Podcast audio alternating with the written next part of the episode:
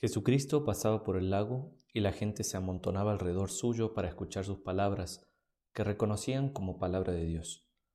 Viendo la barca de Simón junto a la orilla, Jesús se subió y empezó a predicar desde ahí. Terminando de anunciar la palabra de Dios, le dijo a Simón, Tuc in altum, navega mar adentro.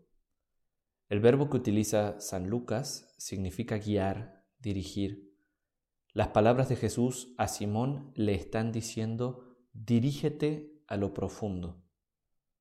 Qué palabras tan misteriosas. ¿Le está hablando de la barca o le está hablando de lo que acaba de predicar? Como sea, Simón entendió que se refería a la barca y le replicó, Maestro, trabajamos toda la noche y no pescamos nada. Pero como si todavía sonara el eco de la predicación que acababa de escuchar de los labios de Jesús, agrega una cosa, pero por tu palabra echaré las redes. Pero confiando en tu palabra, echaré las redes. Ay, Pedro, cuánta sabiduría en tu humildad. No confiaste en tu experiencia, sino que cimentaste tu acción en la solidez de las palabras del Señor. Haciendo caso, Él y los otros fueron y pescaron en sobreabundancia. No una, dos barcas necesitaron para poder cargar todos los pescados, y éstas casi se hunden. Acá fue donde Simón lo entendió todo. El evangelista Lucas, muy a propósito, ya no lo llama solamente Simón, ahora es Simón Pedro. Él ha escuchado las palabras de Jesús, puso en ellas su voluntad, vio los frutos y reconoció en ese milagro la divinidad de Jesús. Al reconocer a Jesús como el Señor, se encuentra con su propia identidad. Pedro. Simón se dio cuenta de que Jesús no es solamente un maestro, no. Y por eso, cuando llega a la orilla, le dice, apártate de mí, Señor, que soy un pecador. Es una confesión de fe. Se tiró a los pies de Jesús en un acto de adoración. Por el milagro, Pedro experimentó el santo temor de Dios y reconoció a Jesucristo como el Señor. Ese es el punto de inflexión en el Evangelio que estamos meditando. Acá se revela el sentido profundo del tuc in altum, del ve hacia lo profundo.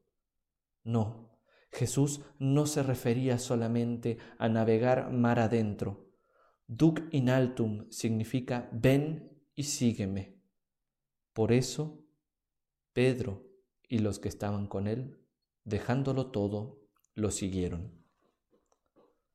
San Juan Crisóstomo dice que si comparamos este Evangelio de San Lucas con el de Juan o el de Mateo, podemos darnos cuenta de que se trata de un segundo llamamiento.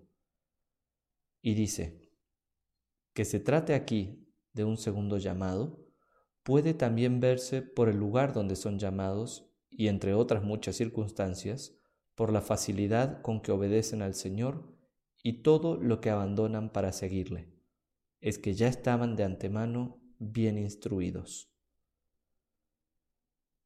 Y es cierto, recordemos que la primera vez que Pedro conoció a Jesús fue por medio de su hermano Andrés.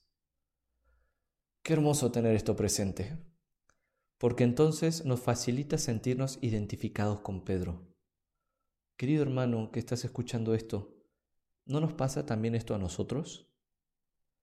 Nosotros también hemos escuchado la voz de Jesús y recibimos su primer llamado en el bautismo y lo hemos tratado en los sacramentos en general.